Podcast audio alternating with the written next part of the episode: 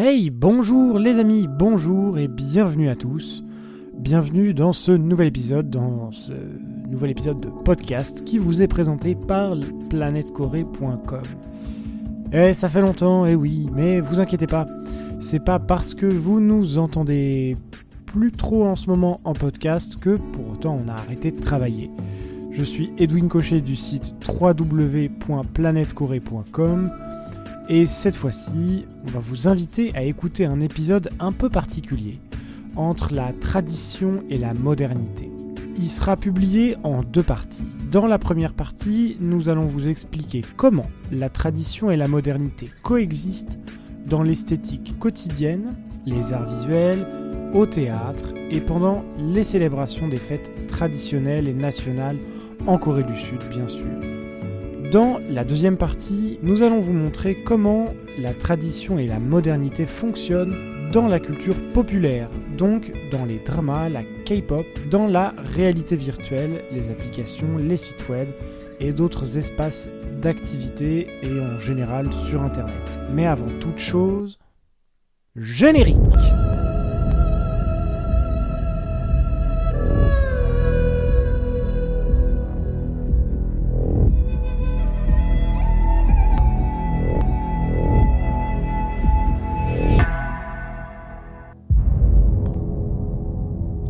ça fait plaisir, hein. ça faisait longtemps qu'on n'avait pas entendu ce petit générique qui, est, qui nous est bien particulier et nous, ça nous fait très plaisir de vous retrouver dans cet épisode. Alors, on va d'abord aborder dans cet épisode un point essentiel qui est le conflit entre la tradition et la modernité en Occident, donc sous nos latitudes. En Occident, surtout en France, il existe une forte division entre euh, ce qui est spirituel ou religieux et ce qui est rationnel ou séculaire. Cela est une conséquence d'une longue domination historique de l'Église catholique romaine dans la majorité des pays euh, européens. L'État, donc le gouvernement local, était souvent soumis et dépendant des décisions venant de Rome. À partir de la Révolution française et à travers de grandes révolutions industrielles, la situation a commencé à changer. L'Église romaine, en tant qu'institution religieuse et géopolitique, devait céder la place aux nombreux pouvoirs politiques, économiques et sociaux. Voilà comment la laïcité de l'État est née. Néanmoins, le résultat de ce processus historique est un conflit entre la tradition et la modernité. Ceci dit, c'est l'autre extrémité où tout ce qui est potentiellement religieux devient une menace aux yeux de l'État. C'est pourquoi il n'est pas souhaitable que l'État soutienne officiellement les célébrations traditionnelles comme Pâques, Noël, la Toussaint, etc., etc. Parce que cela peut renouveler le problème qu'il y a eu à l'époque. Eh bien, en Corée du Sud, cette division n'existe pas. D'abord parce que, dans son histoire, il n'y avait jamais une seule institution religieuse qui pouvait contrôler la cour royale. Ensuite parce que la spiritualité des pays confucéens est inclusive et syncrétique. Mais qu'est-ce que ça veut dire syncrétique? Ça veut dire qu'elle est ouverte pour de nouvelles expériences, systèmes de croyances et d'autres idées qui peuvent venir enrichir sa culture. Dans le cas de la Corée, le meilleur exemple est le chamanisme coréen. On va trouver par exemple des éléments sibériens, altaïques et chinois. En Corée du Sud, la spiritualité, donc la religion, est considérée comme une partie importante de la tradition. Selon l'État, cela permet de renforcer l'identité nationale et culturelle des Coréens, qui devaient la défendre sans cesse au cours du XXe siècle. Et si on abordait maintenant l'esthétique, l'esthétique coréenne traditionnelle, qui est une fusion des éléments locaux et chinois. C'est particulièrement visible dans les arts comme la peinture, la calligraphie ou même la céramique à partir du XXe siècle quand la Corée est devenue un protectorat japonais et ensuite une colonie. La modernisation a apporté l'esthétique occidentale à travers le Japon. Nous avons déjà parlé dans un podcast dédié aux arts coréens qui remonte à longtemps l'ensemble des traditions artistiques et artisanales en Corée qui se caractérise par l'harmonie entre le fonctionnel et l'esthétique. Nous avons d'ailleurs expliqué lors de ce podcast que la définition de l'art en Europe, au moins l'art classique, a orienté la pensée européenne vers la séparation de ces deux espaces. Mais dans le cas de l'art coréen traditionnel, le fonctionnel est tout aussi important que l'esthétique. Une œuvre d'art, par exemple, n'est jamais uniquement un objet d'une appréciation esthétique ou d'un jugement de goût. Aujourd'hui, c'est ce qui se rapprocherait le plus du design de produits en Europe, d'une manière générale internationale, où on essaye d'allier l'esthétique et le fonctionnel. Puis on va bien sûr faire un petit détour par les quatre gardiens de la Corée. Quatre gardiens de la Corée, c'est quatre animaux mythiques qui, d'après la tradition, protègent le pays depuis des siècles. Parmi ces animaux, on retrouve le tigre blanc, le dragon bleu, le phénix rouge et la tortue noire. Historiquement, ces symboles apparaissaient d'habitude dans les maisons et sur les tenues des élites en Corée. Le tigre était longtemps un animal natif de la péninsule coréenne. Malgré son extinction, il reste une partie importante de la culture coréenne, à l'époque et même aujourd'hui. À l'époque, il constituait un vrai danger pour l'habitation humaine, mais un motif dans la peinture également. Aujourd'hui, un élément de décoration. Par exemple, pour le jour de la fondation, quand il accompagne Tangun, le père de la nation coréenne. Je pense que vous avez déjà entendu parler de Tangun. Dans l'ancienne Corée, le dragon et le phénix étaient attribués au roi et aux autres membres de la famille royale, car ils symbolisaient l'autorité du souverain. Aujourd'hui, on peut retrouver le phénix sur les armoiries de la présidence de Corée du Sud. Deux oiseaux au-dessus de la fleur nationale sud-coréenne, Mungwangwa, mais également sur les frontons des temples bouddhistes et sur les portes d'entrée des grands bâtiments. Et pour les dragons alors, me direz-vous? Eh bien, les Coréens, sachant que ces animaux vivent dans les montagnes, avec les esprits, essaient de ne pas construire beaucoup d'habitations en montagne. Seuls les temples et les bâtiments militaires ou technologiques font exception même aujourd'hui. La tortue noire, le symbole de la longévité, se trouvait dans les temples, les fontaines et les lieux sacrés comme les tombes. Aujourd'hui, c'est la même chose qu'avec les tigres, il fonctionne comme un élément de décoration. Son image est également utilisée pour l'émission des timbres de poste des années 1990. Mais je vous ai réservé une petite place toute particulière qu'il ne faut pas oublier, c'est des chiens coréens. On les appelle les Jindo. On peut dire en quelque sorte que c'est le cinquième gardien de la Corée. Malgré toutes les controverses autour de ces chiens et des traditions culinaires dans les pays de l'Extrême-Orient, cet animal y est apprécié depuis des siècles. Et pas que culinairement parlant. Le Jindo Kei, donc le chien Jindo, est né dans un environnement demi-sauvage, où les qualités comme la rapidité, l'instinct du chasseur, la force physique et la loyauté absolue étaient particulièrement désirables chez les chiens très souvent les seuls vrais gardiens des petites maisons de campagne. Ce petit gardien canin, si on peut dire, possédait toutes les attributions nécessaires et en plus il faisait fuir les dangereux prédateurs pour les habitations humaines. Aujourd'hui il est devenu un vrai symbole de l'île de Jindo, voire même une expression de la fierté locale et nationale. Dans le district du Jindo-gun se trouve un monument Jindo chien, Jindo Kei, qui est dédié à cet animal, représenté de façon très noble, imposante et impressionnante. Il y a également le bureau du Jindo, Jindo Dog Office, responsable de l'organisation des entraînements pour ces chiens. Je pense que si vous suivez également notre site www.planetcorée.com, vous avez peut-être vu passer un article qui parle du Pungsu.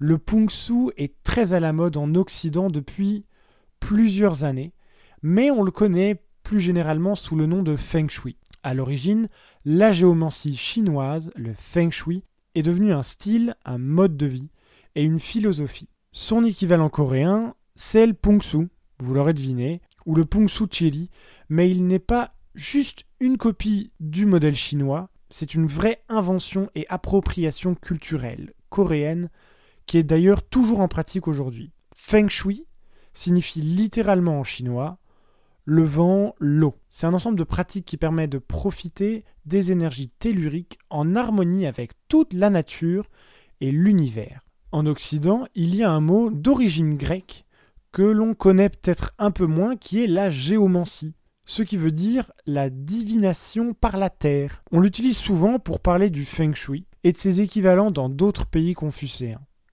On parle aussi de l'art de la géomancie. L'idée principale du feng shui est l'intégrité cosmologique de la Terre et de l'univers. Les deux ont la même pulsation vitale, donc les humains doivent respecter cette harmonie. L'un des ouvrages basiques qui expliquait ces corrélations-là était les rites de Zou, datant de 1000 avant notre ère, dans lesquels se trouvaient des informations, des conseils sur comment organiser l'espace. Alors par exemple, la capitale devait avoir la forme d'un carré où un côté mesure 9 lits. Alors le lit, c'est une unité de longueur qu'on utilisait dans l'ancienne Chine. Ce genre de règle ce genre de règle permettait de construire une ville parfaite, si on peut dire. On peut d'ailleurs constater qu'un concept similaire, mais bien sûr fondé sur des idées différentes, est apparu en Italie à l'époque de la Renaissance avec la cité idéale. Dans l'ancienne Corée, le Pungsu était considéré comme une philosophie sérieuse et importante.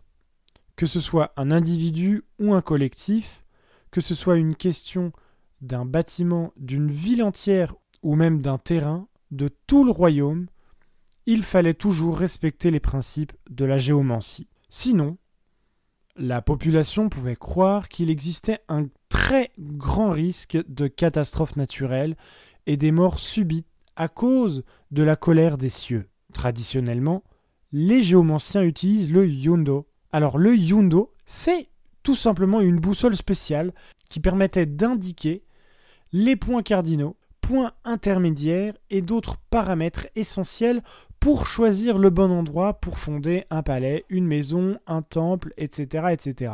C'est ce qui permet de constater l'importance de ces choses-là en Corée. Bien sûr, nous rappelons que le conflit entre ce qui est spirituel et matériel, caractéristique pour l'Occident, pour l'Occident seulement, n'existe pas dans la civilisation confucéenne. C'est pourquoi aujourd'hui la tradition et la modernité vivent en harmonie en Corée du Sud. Les Coréens gardent leur héritage matériel et spirituel.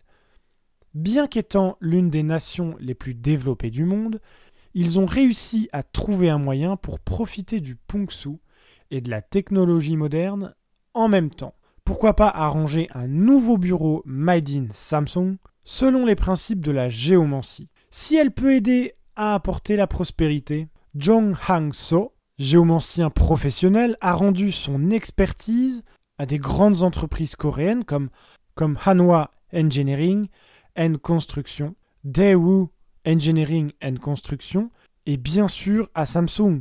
Et cela ne surprend pas du tout les Coréens. Mais ça arrive tout de même de trouver des gens qui se méfient des mélanges entre croyances folkloriques et, et mélanges technologiques. D'après les recherches des années 2000, certaines personnes plus âgées de Wiryeon-kuk, Pyeongchang et Yongyang trouvaient le bruit des turbines éoliennes bizarres, car il ressemblait aux voix horribles des fantômes et des fameux faucheurs. Il y avait aussi des personnes à John Lanmando et à Kyoksang-namdo qui percevaient les turbines éoliennes comme des tokkebi, des, des petits gobelins.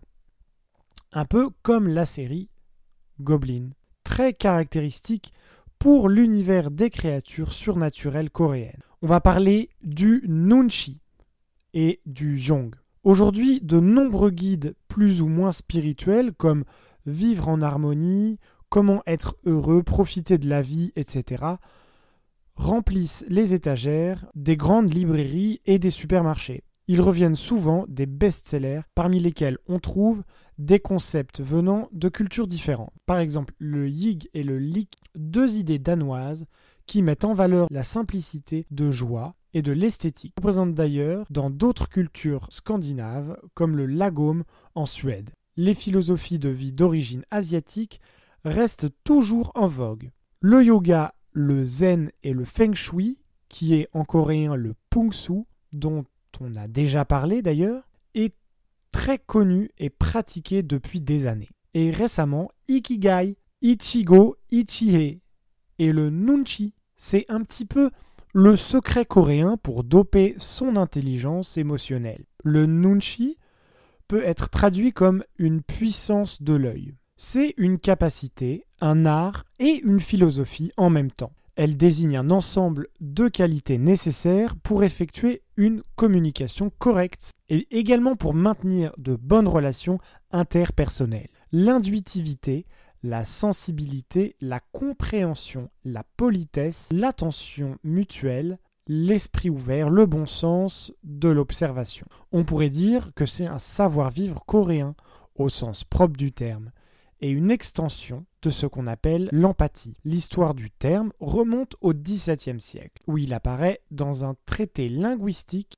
Yoko-Yuhei. Aujourd'hui, dans la langue coréenne, on parle de la présence ou de l'absence du nunchi. Par exemple, nunchi hida, avoir du nunchi. Nunchi obda, ne pas avoir de nunchi. Il est possible également de dire qu'une personne a un nunchi vif et rapide. Nunchi parubda. Pour les Coréens, le nunchi est indispensable pour garder l'harmonie individuelle et sociale. Si vous n'avez pas de nunchi ou si votre nunchi est trop faible, vous aurez toujours des difficultés dans la communication avec les autres et vos relations familiales, amicales et professionnelles. Et même les relations occasionnelles risquent d'être instables. Le nunchi oblige de s'adapter immédiatement aux circonstances, comme dans les arts martiaux en fait. C'est aussi un art d'observation et de l'interprétation instantanée à ce qui se passe autour de vous.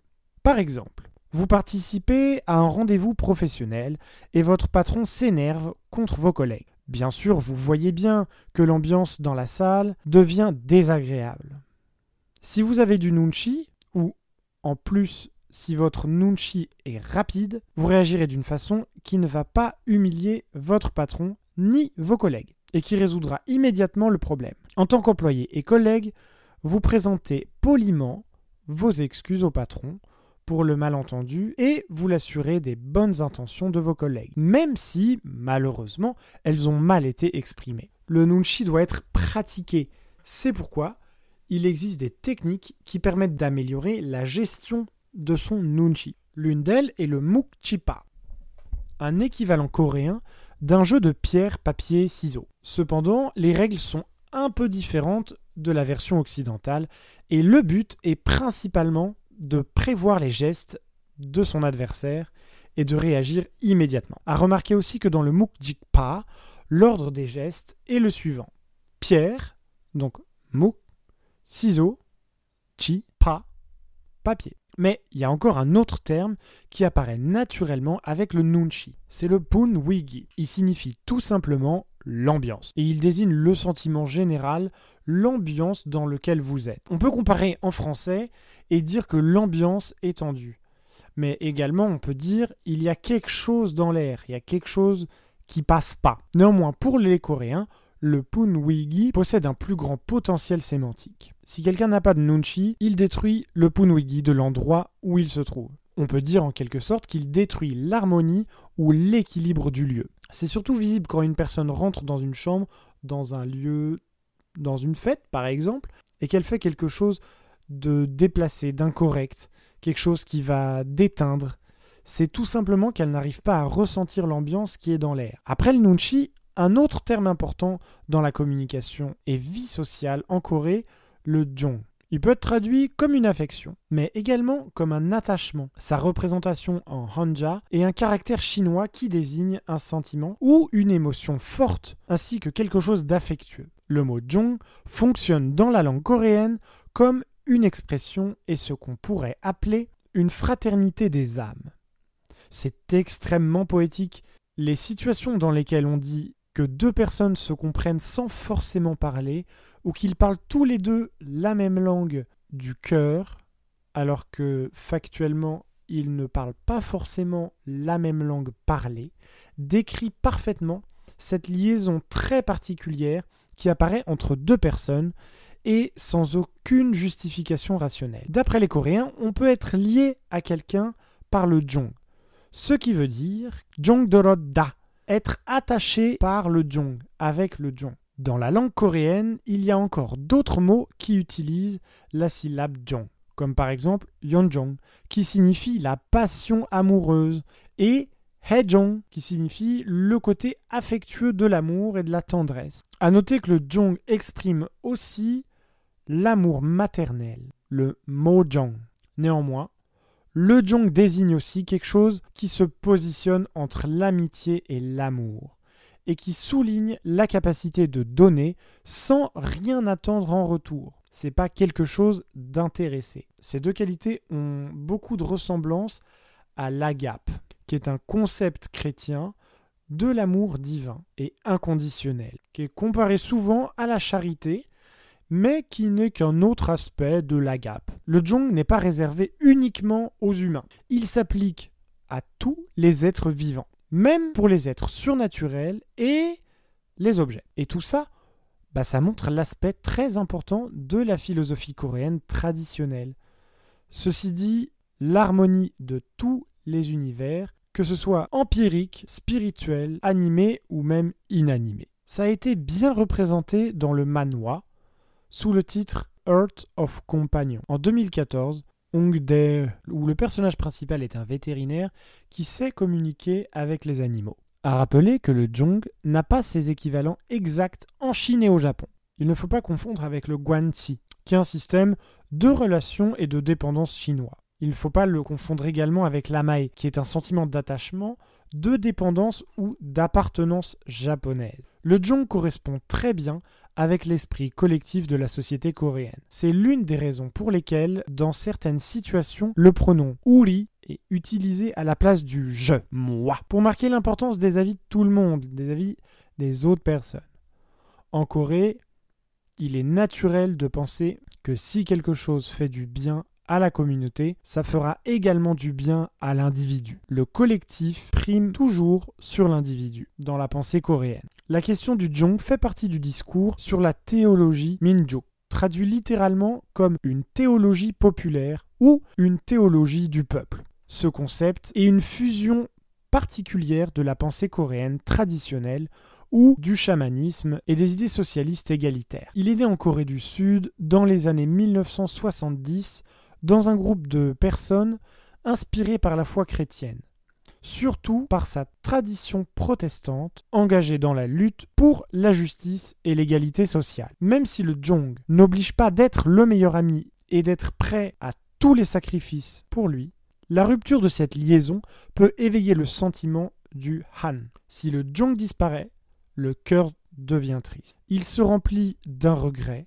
de déception. Pour répondre au Jong, il est essentiel d'utiliser son instinct émotionnel. C'est surtout la vie dans la culture coréenne qui permet de comprendre l'esprit et la fonction du Jong, une méthode et une énergie à la fois qui stabilise et stimule les relations sociales. Maintenant, on va parler un petit peu de théâtre, de théâtre coréen, de de Ponsori, voilà, je ne sais pas si vous avez déjà pu voir du théâtre coréen écouter du pansori. On va parler de Bertolt Brecht et Lee Jaram. Pansori Brecht, Sachonga, qui veut dire le dit de Sachonga, le dit de Sichuan, de et par Lee Lee Jaram, I Saram, a été présenté au théâtre de la ville, au TNP et au Festival d'Avignon en 2011. Durant son exil politique, Bertolt Brecht, qui a vécu de 1898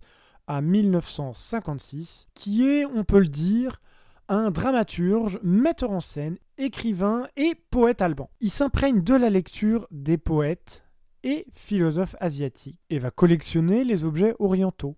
En 1941, il achète à Chinatown une statuette du dieu Bonheur, qui lui inspire un opéra, Les Voyages du Dieu Bonheur. Le héros éponyme prêche le plaisir et la révolution, instaure le chaos comme prélude à l'égalité, tant et si bien que les autorités ne peuvent en venir à bout. En même temps, il reprend un projet d'écriture dramatique intitulé Die Wahre Liebe, la marchandise amour, qui joue bien sûr de l'homophonie entre war, qui est un amour vénal, et war, qui est un amour vrai, et deviendra la bonne âme du Sichuan. Cette pièce démontre la contradiction insurmontable entre vivre et être bon. Dans un monde régi par les inégalités sociales, Le rêve démocratique achoppe sur l'impossibilité d'aider autrui en s'aidant soi-même lorsqu'on est pauvre, renvoyant dos à dos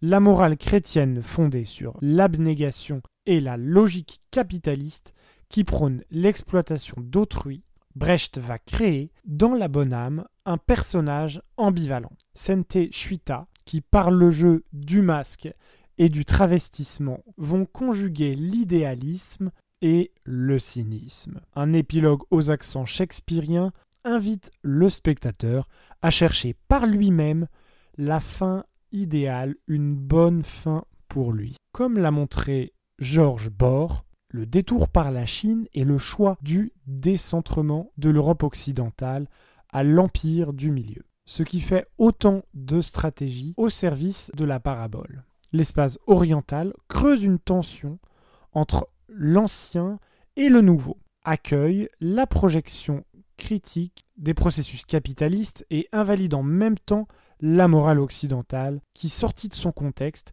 s'avère inopérante face au spectacle de la misère. En outre, le paravent chinois joue de l'éloignement pour neutraliser la charge poétique induite par le détournement des sources bibliques. En outre, le paravent chinois joue de l'éloignement pour neutraliser la charge induite par le détournement des sources bibliques. Enfin, l'infléchissement asiatique de la pièce est tributaire de l'esthétique et de la dramaturgie orientale. La rencontre de Brecht et d'acteurs tels que Mei Len Fang entre 1935 et 1943 a pu confirmer la parenté entre les théories du théâtre épique et la distanciation à l'œuvre dans l'art dramatique chinois. Une soixantaine d'années plus tard, la chanteuse coréenne Lee Jaram s'approprie l'œuvre de Brecht en l'intégrant au répertoire des pansori. La pièce allemande inscrit dans un espace chinois se métamorphose en un chant narratif coréen joué cette année en France au TNP. Mais on peut se demander comment le dit de Sichuan permet-il d'opérer un retour esthétique et idéologique sur le théâtre asiatique, tout en renouvelant la portée et la dramaturgie. Depuis tout à l'heure, on entend beaucoup dans ce que je raconte le mot pansori. Eh bien, le mot pansori, le terme pansori, désigne l'habilité du conteur et l'émotion qu'il produit sur le groupe rassemblé en pan grâce à la musicalité de sa narration et au pouvoir de son chant. Né au cours du XVIIe siècle au sud-ouest de la Corée, le pansori est un art d'origine populaire qui se transmet oralement de maître à disciple. Ça va être au XVIIe siècle qu'il acquiert ses lettres de noblesse et que de nombreux virtuoses interprètent un répertoire sélectif qui sera adapté en retour dans de nombreux récits populaires. Ce genre connaît malheureusement un déclin au XXe siècle du fait de la concurrence de la culture de masse, des chansons populaires, du cinéma, et c'est quelque chose qui va se maintenir plutôt sous une forme clandestine au cours de l'occupation japonaise. Puis, pendant la guerre de Corée et durant la marche forcée à la modernisation de la Corée du Sud par les Japonais, des poètes des années 1960 qui luttaient contre la dictature en composant des pansori modernes à l'usage du peuple. Lee Jaram va créer un pansori inédit et va un petit peu bousculer les traditions en y insérant des modifications très manifestes. Tout d'abord, le choix d'adapter la pièce d'un auteur occidental, de surcroît communiste, est interdit en Corée du Sud jusque dans les années 1990 et très polémique. Même si Brecht y fut introduit et lu clandestinement par les dramaturges des années 1960, auxquels Lee Jaram rend hommage dans l'épilogue du Dit de Sichuan. Celui qui ose répandre une histoire aussi atroce que celui de Monsieur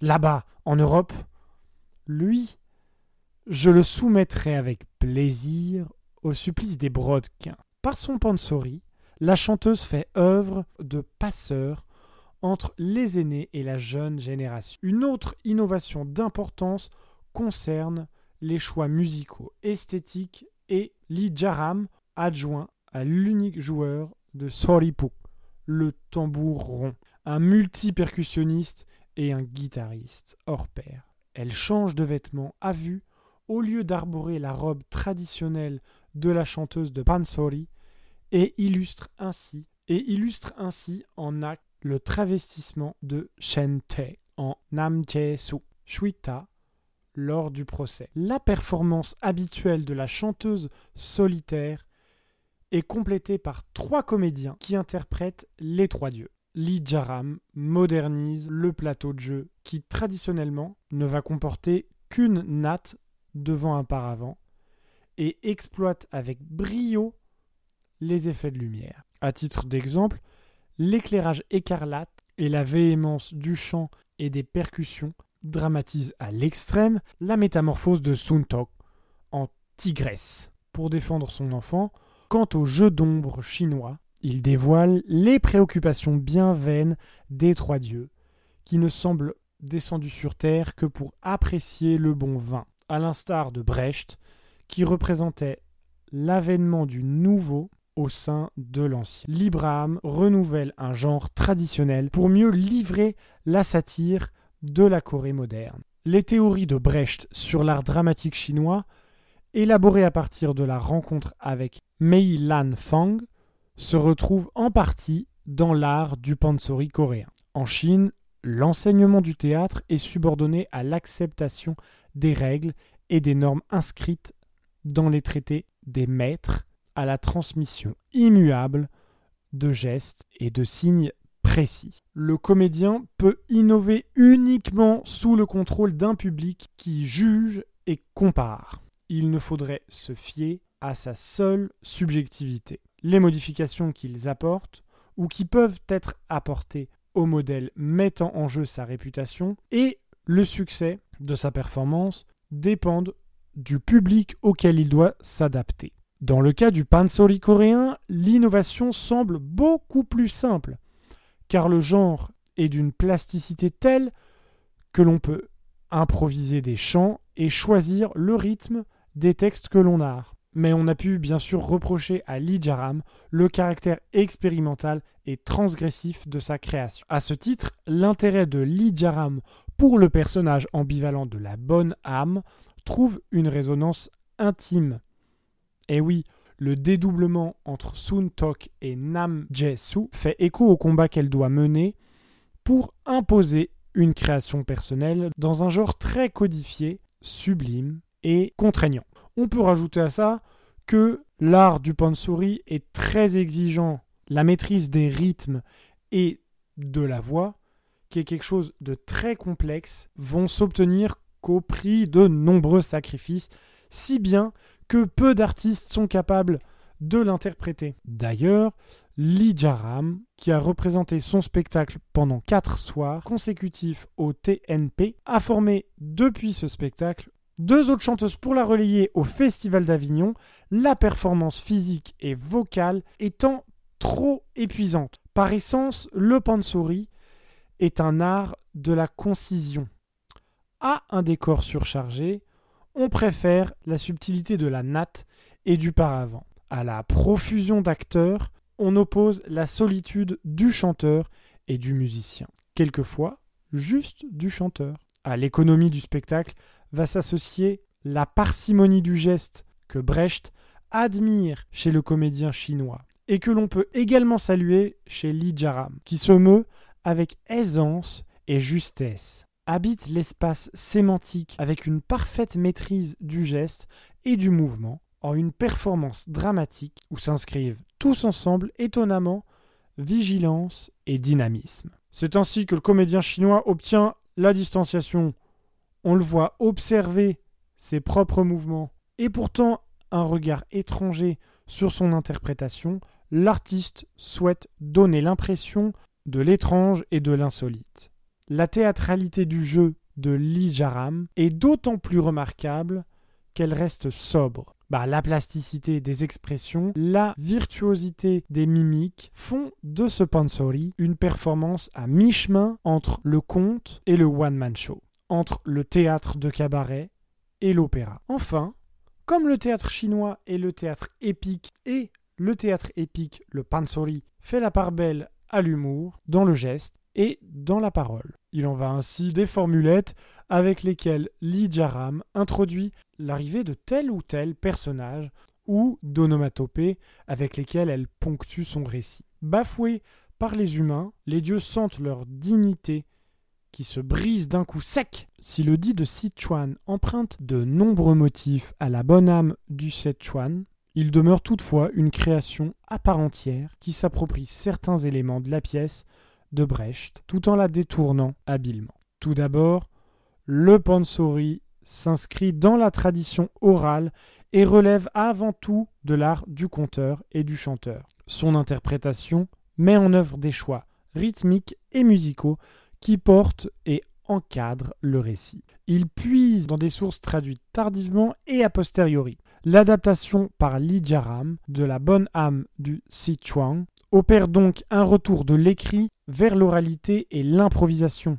A l'inverse, la pièce de Brecht est d'origine littéraire, même si elle adopte l'esthétique et les procédés de la narration.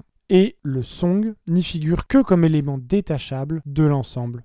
Dans le dit de Sichuan, la parole dramatique n'est assumée par qu'une seule comédienne, qui installe une continuité là où Brecht recherchait une rupture, même si elle assure la diversité des points de vue et des voix par des intermèdes chantés, empruntés aux quatre coins du monde, comme par exemple le rock'n'roll, du rythme charismatique ou de la samba. On pourrait encore objecter que Lee Jaram n'est pas seul sur scène. Il y a également la présence des trois acteurs qui incarnent les dieux. Mais leurs interventions sont réduites au minimum, qui signifie qu'elles ne s'inscrivent pas à proprement parler dans aucune tradition théâtrale, si ce n'est celle de l'anti-jeu. Leur performance est essentiellement, on va dire, d'ordre chorégraphique, comme si ces personnages ne pouvaient que proférer une parole mécanique et se mouvoir de manière robotique sans parvenir à s'incarner véritablement. On peut dire qu'ils sont relégués dans un entre-deux scénique, dans des limbes dont ils ne sont que des émanations éthérées et inconsistantes. Ils ne peuvent joindre le geste à la parole et manifester une présence véritable.